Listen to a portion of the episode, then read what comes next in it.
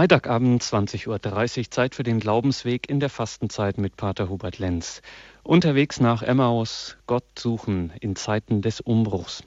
Ich bin Gregor Dornes, grüße Sie alle Gott aus Berlin. Ich freue mich, dass Sie bei Radio Horeb eingeschaltet haben und seien Sie auch und ganz besonders in Südtirol gegrüßt, wenn Sie uns jetzt über Radio Maria hören. Jeden Freitag nimmt uns Pater Lenz aus Fallendar mit auf diesen Weg unterwegs nach Emmaus. Den hat die Projektstelle Wege Erwachsenen Glaubens in Fallendar konzipiert, für Einzelne und wenn möglich in Gemeinschaft mit anderen. Sieben Wochen diesen Weg der Sehnsucht nach und des sich Öffnens für Gott zu gehen einen Weg erwachsenen Glaubens, eines Glaubens, der wirklich mit allem, was man ist, aus der Beziehung mit Gott leben will, von Herzen Ja sagen will. Ja, und so ein Glaube, der braucht heute mehr denn je Hilfe und Unterstützung. Und davon gibt es aus Fallen da jede Menge, unter anderem unterwegs nach Emmaus. Pater Hubert Lenz nimmt uns jeweils am Freitag mit auf den Glaubensweg unterwegs nach Emmaus. Wie immer haben wir ihn in Fallen da am Telefon. Grüß Gott und guten Abend, Pater Lenz. Ja, auch meinerseits schönen guten Abend und grüß Gott. Danke, Pater Lenz. Wir freuen uns auf diesen Abend mit Ihnen heute an der fünften Wegstation dieses Weges und das heißt, liebe Hörerinnen und Hörer, heute machen wir Station beim Evangelium des fünften Fastensonntags. Das finden Sie im Johannesevangelium Kapitel 11. An den Evangelien der Fastenzeit orientiert sich ja dieser Weg bis hin schließlich nach Emmaus und ihrem Ausruf, dem Ausruf der Jünger brannte uns nicht das Herz. Heute also die fünfte Wegstation. Wir begegnen Jesus im elften Kapitel des Johannesevangeliums. Und dort hören wir, in jener Zeit sandten die Schwestern des Lazarus Jesus die Nachricht, Herr, dein Freund ist krank. Als Jesus das hörte, sagte er, diese Krankheit wird nicht zum Tod führen, sondern dient der Verherrlichung Gottes. Durch sie soll der Sohn Gottes verherrlicht werden. Denn Jesus liebte Martha, ihre Schwester und Lazarus. Als er hörte, dass Lazarus krank war, blieb er noch zwei Tage an dem Ort, wo er sich aufhielt, Danach sagte er zu den Jüngern, lasst uns wieder nach Judäa gehen. Als Jesus ankam, fand er Lazarus schon vier Tage im Grab liegen. Als Martha hörte, dass Jesus komme, ging sie ihm entgegen, Maria aber blieb im Haus. Martha sagte zu Jesus, Herr, wärst du hier gewesen, dann wäre mein Bruder nicht gestorben. Aber auch jetzt weiß ich, alles, worum du Gott bittest, wird Gott dir geben. Jesus sagte zu ihr, Dein Bruder wird auferstehen. Martha sagte zu ihm, Ich weiß, dass er auferstehen wird bei der Auferstehung am letzten Tag. Jesus erwiderte ihr, Ich bin die Auferstehung und das Leben. Wer an mich glaubt, wird leben, auch wenn er stirbt. Und jeder, der lebt und an mich glaubt, wird auf ewig nicht sterben. Glaubst du das? Martha antwortete ihm, Ja, Herr, ich glaube, dass du der Messias bist der Sohn Gottes, der in die Welt kommen soll. Jesus war im Innersten erregt und erschüttert. Er sagte, Wo habt ihr ihn bestattet? Sie antworteten ihm, Herr, komm und sieh. Da weinte Jesus. Die Juden sagten, Seht, wie lieb er ihn hatte. Einige aber sagten, wenn er dem Blinden die Augen geöffnet hat, hätte er dann nicht auch verhindern können, dass dieser hier starb? Da wurde Jesus wiederum innerlich erregt und er ging zum Grab. Es war eine Höhle, die mit einem Stein verschlossen war. Jesus sagte, Nehmt den Stein weg. Martha, die Schwester des Verstorbenen, entgegnete ihm, Herr, er riecht aber schon, denn es ist bereits der vierte Tag. Jesus sagte zu ihr, Habe ich dir nicht gesagt, wenn du glaubst, wirst du die Herrlichkeit Gottes sehen. Da nahmen sie den Stein weg, Jesus aber erhob seine Augen und sprach, Vater, ich danke dir, dass du mich erhört hast. Ich wusste, dass du mich immer erhörst, aber wegen der Menge, die um mich herum steht, habe ich es gesagt, denn sie sollen glauben, dass du mich gesandt hast. Nachdem er dies gesagt hatte, rief er mit lauter Stimme, Lazarus, komm heraus. Da kam der Verstorbene heraus, seine Füße und Hände waren mit Binden umwickelt und sein Gesicht war mit einem Schweißtuch verhüllt. Jesus sagte zu ihnen, löst ihm die Binden und lasst ihn weggehen. Viele der Juden, die zu Maria gekommen waren und gesehen hatten, was Jesus getan hatte, kamen zum Glauben an ihn. Aus dem Johannesevangelium Kapitel 11. Es ist ja schon eigenartig, wie Jesus hier mit den beiden Schwestern des Lazarus und mit diesem selbst umgeht. Da hört Jesus von der Erkrankung seines Freundes, aber er eilt nicht zu ihm hin. Er bleibt noch zwei Tage dort, wo er gerade war. Obwohl er im Innersten erschüttert war von dieser Nachricht, tut er scheinbar nichts. Wirklich eigenartig. Vielleicht lassen wir uns erinnern an Situationen, wo wir Gott gedrängt haben. Und scheinbar tut er nichts. Aber was hätte er eigentlich tun sollen? Den Tod seines Freundes hätte er ja nicht verhindert. Denn wenn er zwei Tage früher aufgebrochen wäre, wäre er ja nur zwei Tage nach dem Tod gekommen statt vier. Das hätte nichts verändert. Aber wir haben ja manchmal so die Hoffnung, kann er das Schlimmste nicht irgendwie verhindern? Aber Jesus geht es nicht um Stabilisierung. Ihm geht es um viel mehr und ganz bewusst konfrontiert er die Schwestern des Lazarus, die Menschen dort und damit auch uns mit einer Realität, mit der wir uns alle wohl irgendwie schwer tun. Mit Sterben und Tod. Und er konfrontiert sie deshalb damit, weil der Tod so etwas wie die Schwelle ist. Die Schwelle zum ewigen Leben. Es gibt keinen anderen Weg zur vollen Gemeinschaft mit Gott als über die Schwelle des Todes. Und trotzdem tun wir uns damit schwer, denn es ist ja schwer zu glauben und es ist nicht zu überprüfen. Ich kann mich noch gut an meine Schulzeit erinnern. 1969, 70, da war bei uns in der Schulklasse eine große Diskussion. Wir waren damals 17, 18 Jahre alt und die Mehrheit war der Meinung, wenn wir 50 sind, da wird die Medizin das Thema Tod gelöst haben. Heute wollen eine Reihe meiner Klassenkameraden gar nicht mehr davon wissen, dass es damals so war, aber ich kann mich noch sehr gut daran erinnern. Ich weiß, wie ich damals dagegen sprach, weil ich mir das nicht vorstellen konnte, aber es war so der Euphorie des Aufbruchs der 68er und der nächsten Jahre und kriegen wir alles in den Griff. Und der Tod ist ja immer wieder für den, der stirbt, wie für den oder für die, die daneben stehen, die Erfahrung, das habe ich nicht im Griff. Und Jesus lässt den Lazarus genau an diese Schwelle kommen und lässt die Schwestern des Lazarus genau an diese Schwelle kommen. Warum? Weil ich glaube, für unser Leben ist es ganz wichtig, dass wir an Punkte kommen, wo wir etwas nicht mehr im Griff haben. Wir betonen alle unheimlich unsere Freiheit die Freiheit, dass wir alles Mögliche gestalten können, dass wir selbst bestimmen. Und an diesem Punkt ist ja zunächst einmal die Freiheit machtlos. Aber wir haben trotzdem die Freiheit, etwas zu schenken, Vertrauen zu schenken. Oder ähnlich wie ein kleines Kind schon die Freiheit hat, Dankbarkeit zu schenken.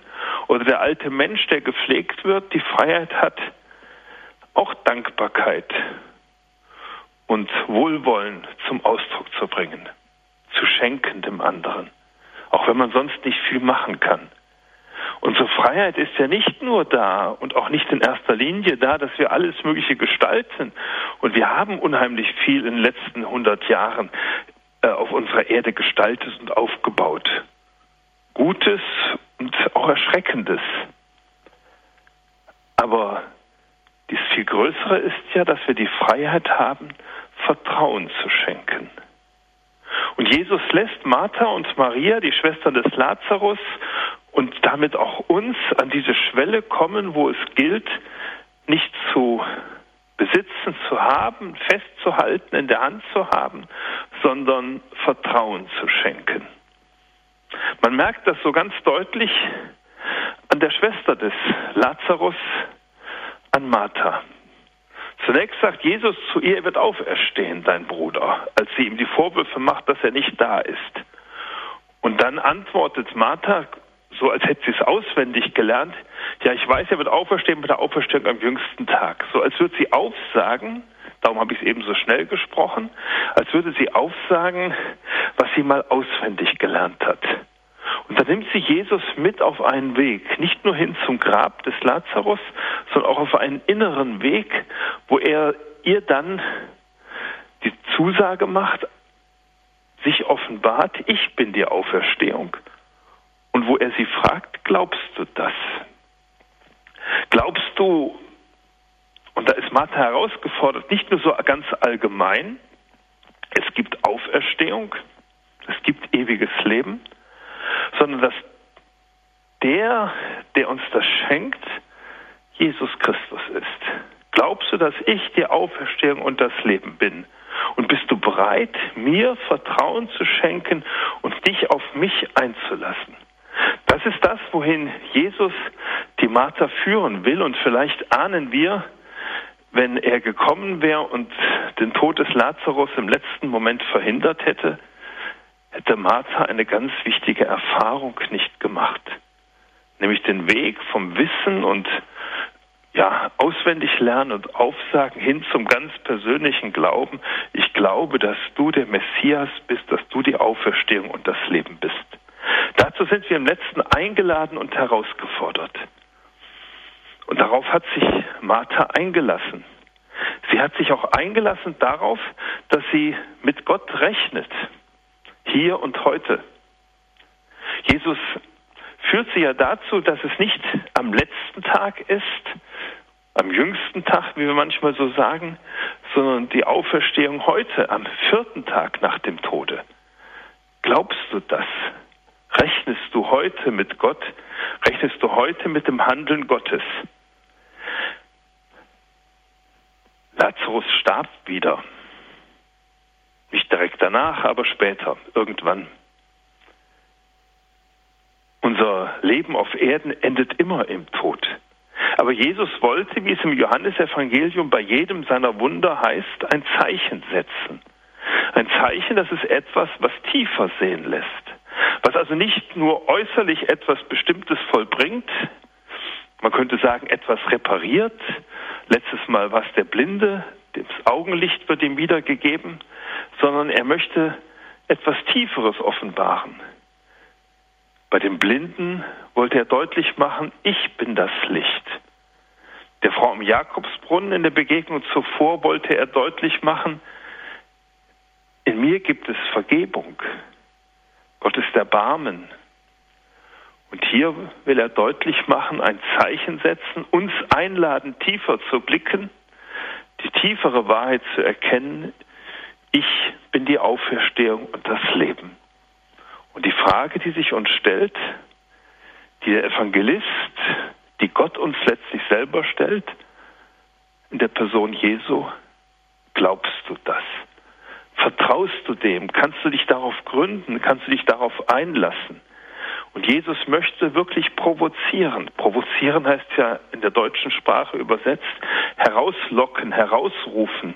Er möchte unser Vertrauen herausfordern und er möchte uns einladen, Vertrauen zu wagen, mit Gott zu rechnen und darauf zu vertrauen, dass in ihm wirklich das Leben ist. Geheimnis des Glaubens im Tod ist das Leben, heißt es in einem sehr schönen Lied. Das ist die Einladung, die Gott uns zuspricht. Vertrau mir, vertrau dich mir ganz an, dann wirst du im Tod das Leben finden.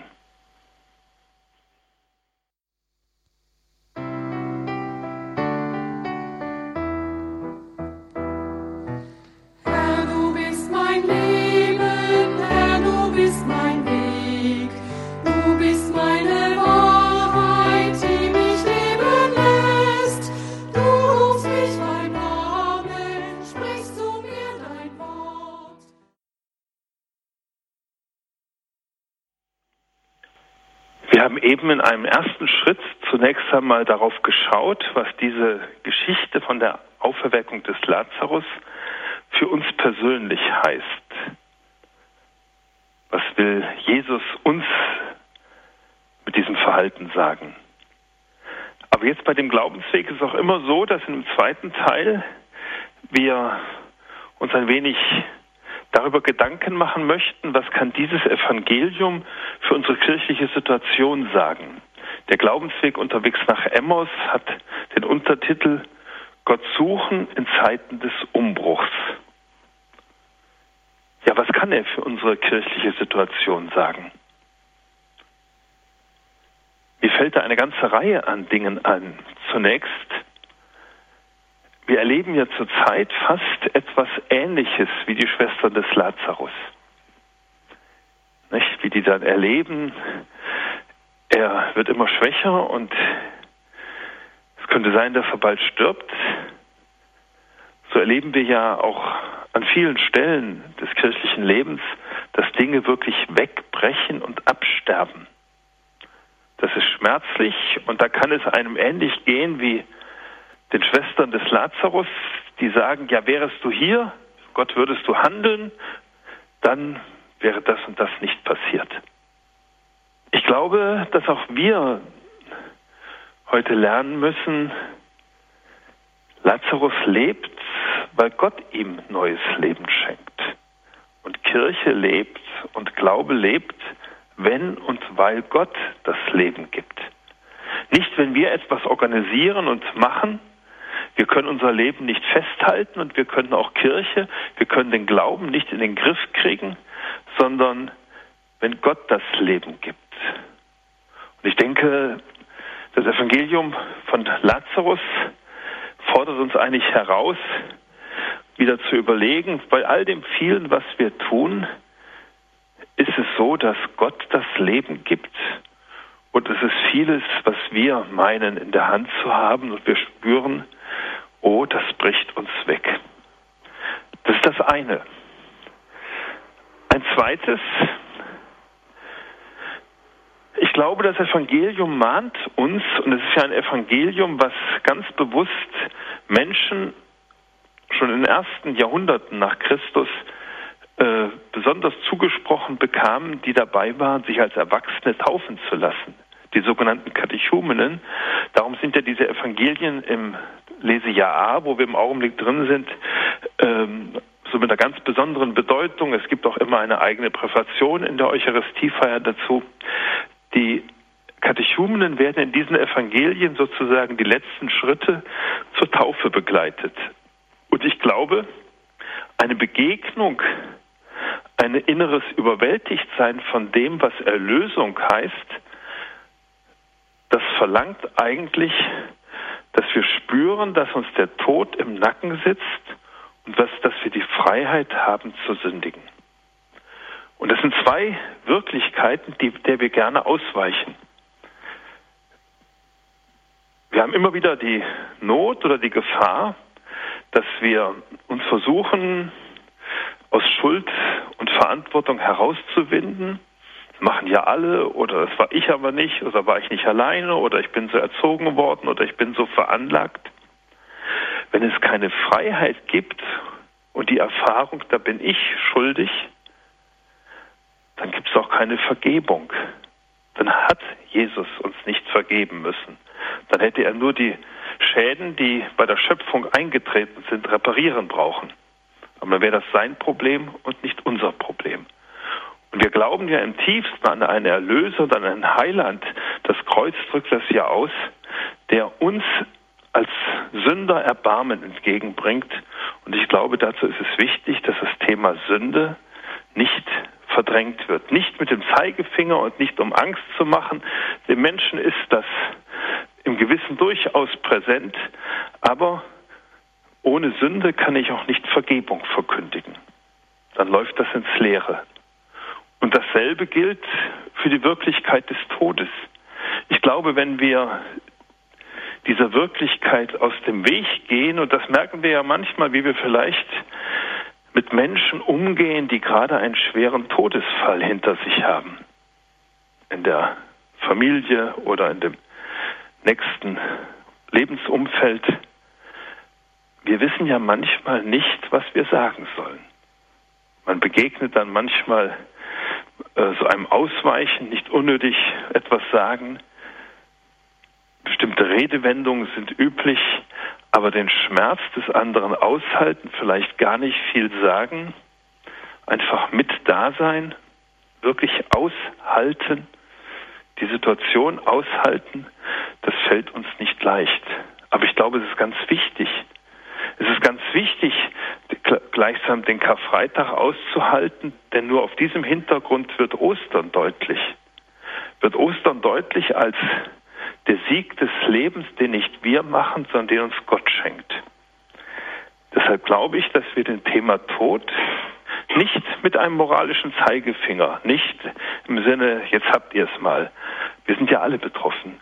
Aber den Tod und die Schuld wirklich bereit sind auszuhalten, damit wir, wenn wir uns dem stellen, auch gleichzeitig ja, Zeugen von Vergebung und Zeugen von Auferstehung und ewigem Leben sein können. Das scheint mir für unser Auftreten als Christen, für unser Reden, aber manchmal auch für unser Schweigen bei diesen beiden Themen wichtig zu sein. Nicht, dass man solche Grenzsituationen, wo man spürt, dass man nichts in der Hand hat und auf Gott angewiesen ist, herbeiführt, aber dass man es nicht beschwichtigt.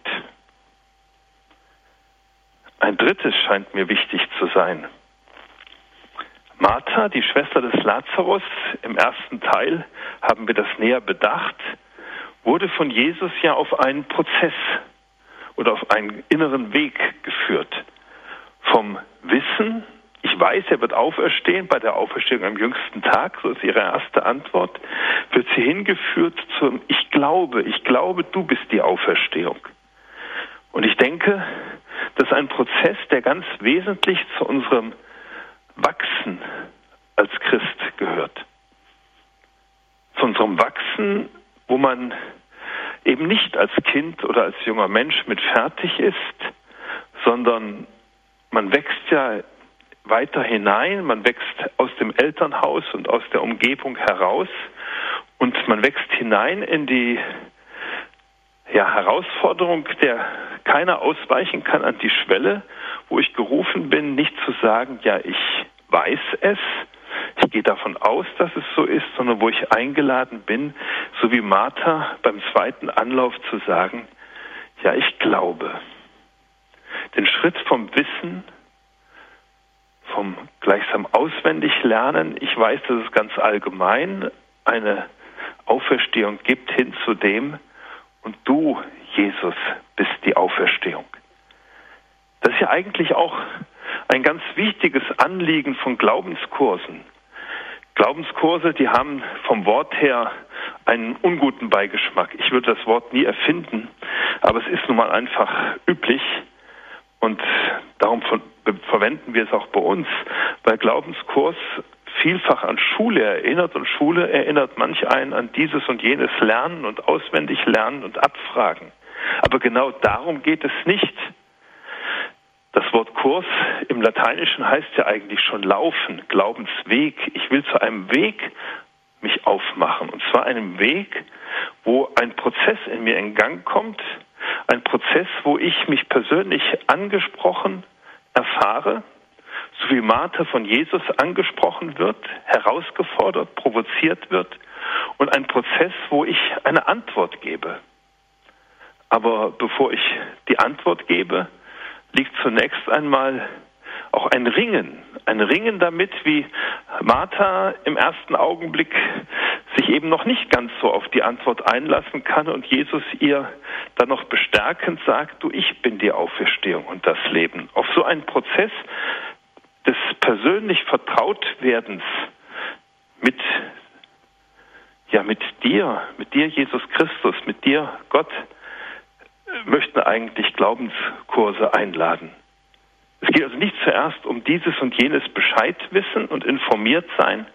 Da gibt es manchmal Menschen, die viel, viel besser informiert sind, aber die nicht unbedingt deshalb, weil sie informiert sind, schon diesen inneren Prozess vollziehen. inneren Prozess, du, ich möchte da hineinwachsen.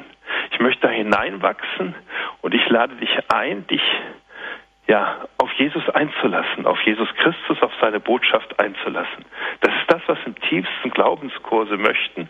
Und da passiert, wenn es, wenn so ein Funke springt, passiert etwas, das weit über den Kurs hinausgeht, weil man nämlich sozusagen innerlich berührt wurde, in Kontakt kam, in eine persönliche Verbundenheit und Beziehung kam, die weit über den Kurs hinausgeht und wo man spürt, da habe ich mich verliebt, sagte meine Schwester mal. Äh, und solche ähnliche Erfahrung, wie man mit einem Freund oder einer Freundin verliebt, in einen Freund, eine Freundin, äh, da habe ich mich verliebt in Gott, in Jesus Christus. Und da möchte ich, dass dieses Leben wächst und sich weiterentwickelt. Mit Höhen und Tiefen, aber dass da ein Weg, ein Prozess in Gang gekommen ist. Ich glaube, dass es heute eine ganz große Aufgabe ist, eine Herausforderung an unsere kirchliche Katechese, Menschen solch einen Prozess ja möglich zu machen. Möglich zu machen ist eigentlich nicht richtig, aber zu fördern, dass Menschen die Erfahrung eines solchen Prozesses machen. Das ist ja ein ganz wichtiges Anliegen unserer Aufgabe. Und ich glaube, zu diesen Prozessen gehört der Umgang mit Grenzsituationen. In Grenzsituationen einerseits sich bewusst machen, da habe ich nichts in der Hand, leidvolle Erfahrungen, Schuld, dann der Tod. Aber in diesen Grenzsituationen auch den Zuspruch Gottes deutlich machen, du, ich habe dich bei deinem Namen gerufen, ich bin alle Zeit bei dir, ich bin die Auferstehung und das Leben. Ich vergebe dir. Du kannst dich auf mich verlassen. Nicht vertrauen, glauben heißt ja eigentlich, ich kann mich auf dich verlassen. Und das Credo, das Glaubensbekenntnis ist ja eigentlich wie so ein Sprungtuch, das Gott uns ausbreitet. Du, ich bin ein Gott, auf den du dich verlassen kannst, in den du dich fallen lassen kannst, der dich auffängt, denn im Glaubensbekenntnis wird ja all das genau zum Ausdruck gebracht. Du bist kein Zufall, du kannst dich darauf verlassen. Ich habe Ja zu dir gesagt und ich bin auch bei dir mit Schuld, mit Tod, mit der Verheißung des ewigen Lebens. Der Schritt über die Schwelle angesichts unserer menschlichen Grenzen. Da ist das Glaubensbekenntnis wie eine Verheißung. Er trägt dich. Du trägst mich. Und dann ist wieder die Frage, ob wir eigentlich, das ist der letzte Punkt, in unserem kirchlichen Alltag überhaupt genügend dieser Verheißung.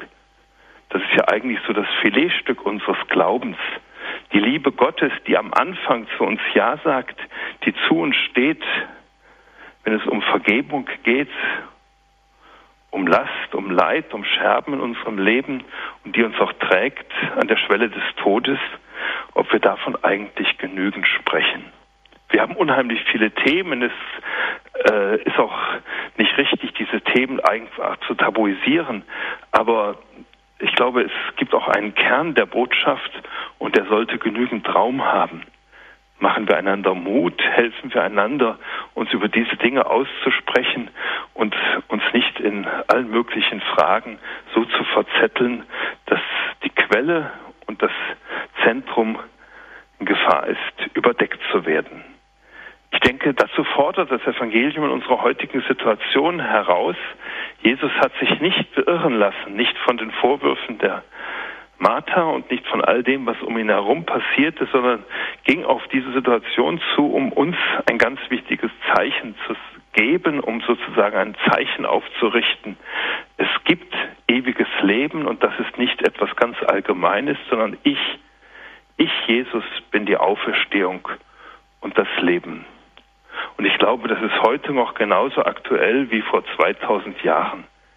Denn im tiefsten ist es für jeden eine Frage, eine Frage, die wir vielleicht manchmal mit Gleichgültigkeit versucht zu überdecken, aber eine Frage, die uns herausfordert, was ist mein Leben eigentlich im letzten wert?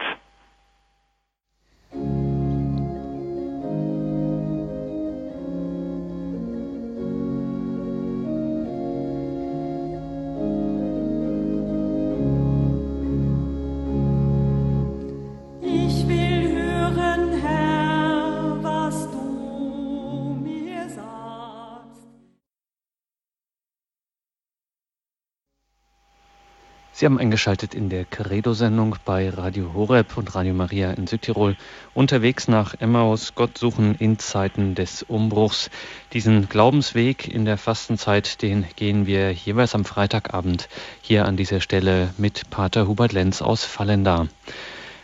Pater Lenz, zu diesem Prozess des Begegnens, des sich auf Gott Einlassens, und diese Beziehung zu ihm finden, an der dann womöglich dasjenige steht, was Sie so schön formuliert haben, dass da bin ich verliebt in Gott, haben Sie gesagt, dann muss man sich auch eben mit den Grenzsituationen, von denen wir heute gehört haben, der Tod, mit den Grenzsituationen des Lebens müssen wir uns da vertraut machen.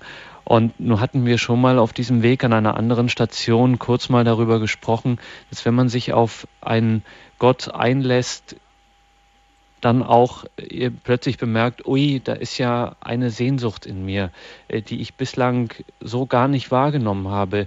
Ist das vielleicht miteinander verwandt, dass wir auf der einen Seite so ein bisschen in Grenzsituationen gerne ausweichen und uns dem ungern stellen möchten und vielleicht dadurch auch eine Sehnsucht nicht bemerken? Ich denke, das hängt ganz eng miteinander zusammen. Ich will das deutlich machen. Äh, man kann es am Thema Sünde deutlich machen wie am Thema Tod.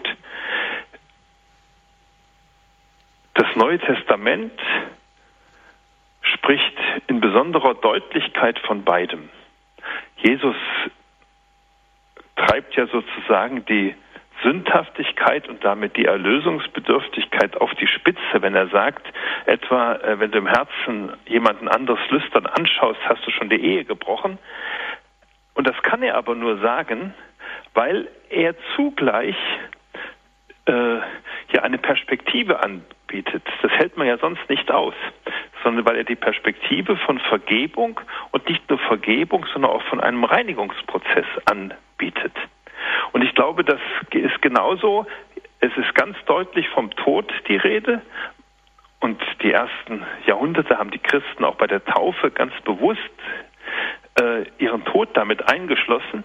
Es ist ganz deutlich vom Tod die Rede, weil zugleich in einer sonst nirgends in irgendeiner Religion äh, so deutlich und markant Verkündigung des persönlichen Auferstehens und Weiterlebens bei Gott die Rede ist. Und ich denke, das hängt ganz eng und trennbar zusammen. Ich glaube, manches kann deshalb so deutlich gesagt werden, weil zugleich eine Perspektive geboten wird, äh, wie kann ich damit leben, mit dieser Verkündigung. Mhm. Oder vielleicht sogar noch besser ausgedrückt, Jesus spricht es so deutlich an, damit wir uns ganz ja mit letzter Kraft auch auf diese Perspektive einlassen und merken, welch großes Geschenk sie ist. Wir haben eine Anruferin in der Leitung. Grüße Gott, jetzt sind Sie in der Sendung. Guten Abend. Bin ich es? Ja, Sie sind dran. Guten ah, Abend, ja. hallo. Schönen guten Abend. Guten Abend, Herr Paderlenz. Ich habe seit längerer Zeit, ich stehe schon seit längerer Zeit in schwerer Grenzsituation. Das ist sozusagen ein Hoffen in, ja. Aber die Fragen, das sind immer seit langem dieselben Grenzfragen ohne Antwort. Und wenn ich das einfach immer wieder Gott sage, hilf mir, äh, ich weiß nicht weiter, bitte hilf mir. Aber es ist so, wie wenn ich einfach keine Antwort bekomme, obwohl ich einmal die Gotteserfahrung gemacht habe, aber weil ich da einfach so hilflos war, auch in der Gnade, ja, und äh, fand einfach niemand von der Kirche, der mich versteht.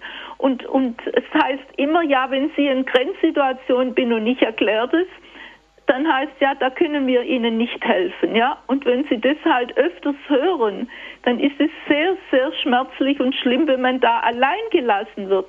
Und die Kirche, kann, irgendwie habe ich das Gefühl, die kann einem heute nicht mehr helfen, so das ist immer entweder die einen Priester in kurz Zeit und die anderen sagen, sie können mir nicht Dankeschön helfen. für diese mhm. Wortmeldung. Ja, das ist sicher das auch. Das ist ja eine ganz wichtige Frage, ja. die Sie da angesprochen haben. Und das ist ja auch für einen, der ja, der damit konfrontiert wird, nicht immer leicht. Also äh, ich glaube, dass wir manchmal auch in Gefahr sind, manchen Grenzsituationen auszuweichen, weil wir zum Beispiel als Priester oder als Seelsorgerin, als Seelsorger da genauso hilflos sind. Von dem, was ich eben von Ihnen gehört hatte, äh, ich weiß jetzt nicht Ihren Namen, von dem, was ich gehört hatte, äh, ist mir ein Wort wichtig hängen geblieben. Hilf mir, bete ich immer wieder. Äh, das ist ja auch richtig, wir sollen bitten. Aber ich glaube, äh, wir werden immer wieder eingeladen, zugleich, nicht entweder oder, aber zugleich zu bitten, äh, zugleich zu beten und ich will dir vertrauen können. Ich will dir in dieser Situation trauen, dass das, was ich einmal erfahren habe, und Sie hatten ja eben gesagt, ähm, ich habe schon Erfahrungen mit Gott machen dürfen, äh, dass ich darauf vertraue und äh, dass ich traue, dass du zu mir stehst, auch wenn ich jetzt das nicht so gelöst bekomme, wie es mir lieb wäre und wenn ich es nicht verstehe. Ich denke, es gibt vieles, was wir auf Erden nicht verstehen, wo ich auch keine Antwort drauf habe, aber wo wir einfach eingeladen sind, vertrau mir. Und äh, ich glaube, es ist beides wichtig. Das hilft mir. Ich suche und bitte, dass sich etwas ändert und zugleich möchte ich lernen, es auszuhalten und ich vertraue dir. Danke für Ihren Anruf, für diesen Beitrag. Alles Gute für Sie.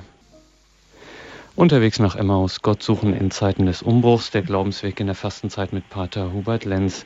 Wir haben einen Anrufer aus Heidebrand jetzt bei uns. Grüß Gott, guten Abend. Hallo? Gut, offensichtlich ist der Anrufer nicht in der Leitung. Dann gehen wir weiter zu Frau Dietz aus Dülz, Mainz. Dülz in Mainz. Ah, Frau Dülz, grüße ähm, Gott. Ich möchte mal auf eine Grenzsituation zu tun kommen, den viele Menschen kennen. Äh, wenn man operiert werden soll und in den OP geschoben wird, man liefert sich aus, man weiß nicht, ob die Operation gelingt, ob die Narkose gelingt. Ich war öfters in dieser Situation äh, und werde auch künftig noch solche Situationen haben.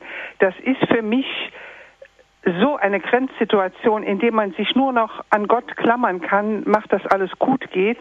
Und ich tue das in großem Vertrauen, weil ich, wenn eben möglich, vorher die Krankensalbung und die Eucharistie empfange am Tag vorher. Ähm, aber trotzdem bleibt eine Restangst, äh, die man äh, auch durch gutes Zureden von außen nicht bewältigen kann, sondern sich ganz in die Hände Gottes gibt. Äh, das habe ich jetzt als Beispiel gesagt, weil das vielen Menschen bekannt sein wird. Das ist gut, dass Sie darauf hinweisen. Also das, was Sie Restangst nennen, ich würde ja sogar sagen, es bleibt eine Angst. Ich würde das nicht nur Restangst nennen. Äh, das ist ein Teil unserer menschlich geschöpflichen und unserer ich-bezogenen Natur. Also ich denke, es gehört schon zu unserer Geschöpflichkeit, das Angst haben, wird das wirklich gehen? Wird er mich wirklich auffangen? Kann ich mich auf ihn verlassen?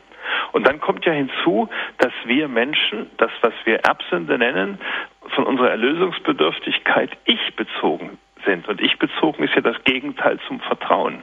Das heißt, dass ich äh, unheimlich schwer mich damit tue, etwas aus der Hand zu geben, loszulassen, mich ganz in die Hände eines anderen zu begeben. Das ist ja, wenn wir es im Leben, wenn was Sie jetzt sagen, ich habe es auch schon zweimal erlebt, wenn ich in den Operationssaal geschoben werde. Ähm, das sind ja immer Situationen, wo ich wirklich ja wie so eine kleine Einübung äh, ins Sterben mitmache. Äh, ich muss wirklich aus der Hand geben und aus der Hand legen. Und ähm, dann hilft mir auch nur begrenzt zu sagen, die allermeisten kommen durch. Die allermeisten sagt noch nichts, ob ich durchkomme. Äh, ich denke, da komme ich nicht dran vorbei, weil es mir total widerspricht. Ich möchte eigentlich Dinge in der Hand haben zwar fest in der Hand haben. Das ist so ein Teil auch unserer Erlösungsbedürftigkeit, äh, diese Ich-Bezogenheit. Und da kann ich nur äh, sagen, das ist, diese Angst ist Teil unseres menschlichen Lebens. Und äh, Jesus hatte ja auch am Ölberg wirklich Angst wie Schweißtropfen äh, sind wie Blut zur Erde gefallen. Also wo, äh, äh, wo er wirklich, wo man spürt, das ging bis ans Äußerste der inneren Kraft, zu kämpfen und auch lass diesen Kelch an mir vorübergehen, aber dann nicht mein, sondern dein Wille geschehe. Ich will dir vertrauen, aber ich denke, es ist richtig zu spüren, äh, das war für ihn ein Kämpfen und Dringen und der Hebräerbrief sagt so schön, wir haben einen hohen Priester, der uns versteht und der das selbst durchgemacht hat.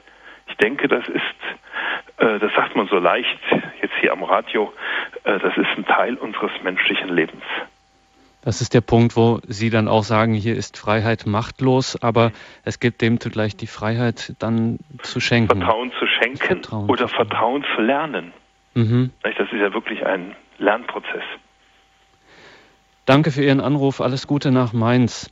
Pater Lenz, auch hier an dieser Station des Weges kommen wir wieder so spürbar an den Punkt, dass wir eben einem Gott begegnen und einem Gott vertrauen, der uns an diese Grenze führt und sie aber nicht einfach so ins Nichts auflöst, dass sie plötzlich so gar nicht mehr da wäre, sondern dass man dass er einen so quasi über diese Grenze hinüberzieht oder durch diese, über diese Grenze hindurch hält und sagt, vertrau mir, ich bin größer als das, was dich da wirklich im auch existenziellen Sinne begrenzt, an dich andrängt. Vielleicht muss man auch jetzt, wenn wir über die kirchliche Situation heute sprechen, äh, kann man da auch vielleicht sagen, vielleicht sollten wir weniger Angst haben, dass es am Ende noch schlimmer kommt, als es eh schon ist, oder dass man sagt, mit diesem Vertrauen machen wir die Augen richtig auf, um auf diese Situation zu gucken und schauen wir bloß nicht weg. Ich denke, das lässt sich immer so allgemein leicht sagen und mhm. wo Menschen konkret drin sind, ist es natürlich viel schwieriger. Aber ich glaube, dass wir als Menschen ganz persönlich erst einmal immer zwischen zwei Extremen äh, unser Leben führen. Das eine Extrem ist fast fatalistisch dann. Das ist Gottes Sache, lege ich in seine Hand. Aber das ist nicht Vertrauen, sondern das ist eher so, äh, ist mir egal, ich lasse das los. Fatalismus, also Schicksal. Und das die andere Extrem ist, äh, ich nehme das alles selbst in die Hand. Ärmel hoch, jetzt komme ich. Sage ich mal so ein bisschen übertrieben. Und ich glaube, zwischen diesen beiden Extremen stehen wir nicht nur persönlich, sondern zwischen diesen beiden Extremen stehen wir auch immer, ob es als Familie ist oder als Gemeinde oder als Kirche. Und äh, vielleicht haben wir in den letzten Jahrzehnten sehr stark das Empfinden gehabt, wenn man dieses und jenes macht und in die Hand nimmt, dann geht es mit Kirche voran. Aber die Quelle der Kirche ist Tod und Auferstehung Jesu und nichts anderes. Und die Quelle der Kirche ist nicht ein Gedanke, wie Martha zunächst eine Überzeugung hatte, äh, er wird auf, es gibt eine Auferstehung am jüngsten Tag, sondern die Quelle der Kirche ist ein Du, Jesus, der selbst sagt, ich bin die Auferstehung und der uns einlädt, zu dir vertraue ich mich an. Und ich denke, dass wenn heute so manches wegbricht und noch mehr wegbrechen wird, ähm, natürlich schmerzlich und natürlich guckt man dann nach hinten und was war einmal und das tue ich auch. Aber ich glaube auch eine Herausforderung, so glaube ich, dass du der Herr der Kirche bist und dass der Weg von Tod und Auferstehung auch uns persönlich und auch gemeinschaftlich nicht erspart bleibt. Wir sagen es in jeder Eucharistiefeier, Geheimnis des Glaubens. Und das Geheimnis ist ja nicht die Wandlung des Brotes oder des Weines, sondern dass im Tod das Leben ist. Geheimnis des Glaubens, deinen Tod verkünden wir, den nehmen wir an, dazu stehen wir und deine Auferstehung preisen wir, erwarten wir und das ist für uns die Quelle des Lebens. Und ich glaube, dieser Prozess, der bleibt uns persönlich, auch mir persönlich als Priester, als Palutiner und uns gemeinsam nicht erspart, sondern der ist uns aufgegeben.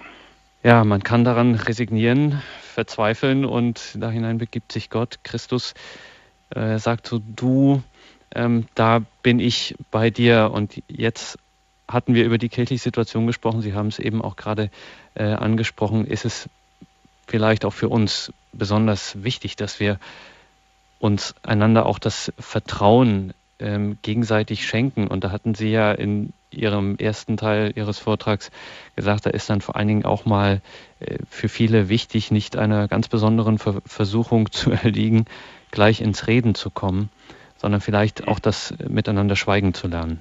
Vielleicht wird da mehr, kommt da mehr zum Vorschein, wird mehr erspürbar als durch das Reden und Aufsagen. Durch irgendwelche Aktionen. Ich glaube, mhm. es ist einfach manches Schmerzhafte auszuhalten. Da ist es wirklich manchmal erstmal wichtig, äh, auch zu lernen, ihn auszuhalten und nicht äh, sofort eine Antwort zu geben. Vielleicht verstehen wir oder ahnen wir dann, warum Jesus den Lazarus äh, nicht sofort hineilte, sondern warum er noch zwei Tage wartete. Mhm. Ich glaube, dass dieses Warten und Aushalten uns allen nicht leicht fällt. Das fällt mir auch nicht leicht. Wenn irgendwas ist, will ich auch sofort Bescheid wissen. Wenn irgendwie ich was höre, so eine Andeutung, möchte ich wissen, was ist. Äh, das kann ich auch nicht aushalten, das Nichtwissen. Aber äh, ich glaube, es ist uns aufgetragen, das zu lernen und wirklich auch in dem Sinne so, Gott, ich möchte lernen, da dir zu vertrauen, auch wenn ich Dinge nicht verstehe. Dann muss man auch ein bisschen wieder in dem Erwachsenen glauben, ohne, ohne infantil zu werden, aber so ein bisschen auch wieder in eine etwas kindlichere Herzensoffenheit oder wie immer man es nennen will, zurückkehren, weil ich habe gerade so gedacht, als Sie darüber gesprochen haben, es ist doch wirklich oft zu beobachten, dass es Erwachsenen oft viel schwerer fällt, so etwas auszuhalten, also von auch als Außenstehender den Schmerz anderer auszuhalten, als es vielleicht bei Kindern der Fall ist, die da oftmals viel direkter und unmittelbarer ähm, dem begegnen. Das ist nicht selten der Fall. Also wo mhm. auch manchmal Eltern sich schwerer tun äh, mit dem Tod der Großeltern Zum als Beispiel. das kleine Kind. Äh, das, aber das kann man nicht generell sagen. Aber mhm. das Wort Jesu, wenn ihr nicht werdet wie die Kinder, heißt ja nicht, wenn ihr nicht kindisch werdet oder wenn ihr nicht abhängig bleibt von euren Eltern, sondern wenn ihr dieses kindliche Vertrauen, ein Kind blickt auf und ein Kind traut dem, was Vater und Mutter sagen, wenn es einigermaßen Gutes zu Hause hat. Und das Kind blickt auf und die Augen sind ja, die wachsen ja nicht, die sind ja von vornherein in der Größe. Das ist ein ganz deutlicher Ausdruck, der Aufblick des Kindes. Das ist das, was eigentlich Jesus uns äh, sagen möchte mit diesem, wenn nicht werdet wie die Kinder. Habt den Mut aufzublicken und euch anzuvertrauen. Und das müssen wir als Erwachsene in der Tat wieder neu lernen. Unterwegs nach Emmaus, dieser Weg erwachsenen Glaubens ist eine Möglichkeit dafür. Liebe Hörerinnen und Hörer, danke, dass Sie mit dabei waren in dieser Sendung und danke auch für Ihre Beiträge. Unterwegs nach Emmaus, das kommt von der Projektstelle Wege Erwachsenen Glaubens in Fallenda. Ein Projekt Wege Erwachsenen Glaubens, ganz nebenbei gesagt, das es auch in Österreich und der Schweiz gibt. Die deutsche Projektstelle von Pater Lenz, die hat ihren Sitz in Fallenda und daher auch die Website www.weg-fallender.de weg-fallender.de. Wenn Sie dort reinklicken, erfahren Sie nicht nur alles rund um unterwegs nach Emmaus, sondern auch über die vielen weiteren Angebote der Wege Erwachsenen Glaubens. Das sind verschiedene Materialien, um bei sich vor Ort als Einzelner oder in Gemeinschaft diese Wege selber gehen zu können und dabei Gott zu begegnen, zu erfahren und verwandelt zu werden.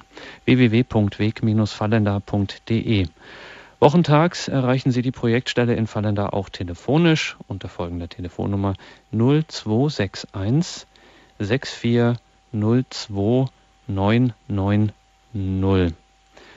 Wie gesagt, auch eine deutsche Telefonnummer 0261 6402 990. Danke Ihnen, Pater Lenz, für die heutige Wegstation bei Unterwegs nach Emmaus. Und ja, wir sollen uns von Gott direkt treffen, berühren lassen. Eine besondere Art dieser Berührung nennen wir Segen. Nicht zuletzt darum bitten und beten wir füreinander. Für Sie, Pater Lenz, anschließend, abschließend bitten dürften, mit und für uns zu beten. Gerne. Herr Jesus Christus, du bist Weg, Wahrheit und Leben. In dir ist Auferstehung und Vergebung. Du kennst unser Leben, du weißt, wie es uns geht. manchmal wie der Frau Jakobsbrunnen, dem Blinden, dem Lazarus, dessen Schwestern. Du kennst Situationen, du weißt um sie, wo wir nicht weiter wissen, wo wir auch nicht verstanden werden, wo es uns so schwer fällt, auszuhalten. Ich möchte dich bitten für die Menschen, auch die Menschen, die heute angerufen, die zugehört haben in besonderer Weise, die da ringen, die leiden, sich vielleicht auch alleingelassen fühlen, dass du ihnen deine Nähe schenkst, die die Kraft gibt, mit dir auszuhalten und dir zu vertrauen. So sei du jedem nahe, vor allem auch denen, die angerufen haben. Sei du nahe und richte innerlich auf, gib du Zuversicht, heile, was da verwundet ist. Und lass die Frau, die ihre große Not geschildert hat, auch Stellen, Menschen finden, wo sie gute Begleitung erfährt. So bitten wir dich für uns alle, vor allem für die, die innerlich vielleicht von dem, was mit ausgesprochen wurde, sehr mitgenommen wurden, bitten wir dich, dass du sie segnest, du eine gute Nacht schenkst, ein Fallen lassen in deine Arme. Und dazu segne sie alle, der allmächtige und barmherzige Gott, der Vater und der Sohn und der Heilige Geist. Amen.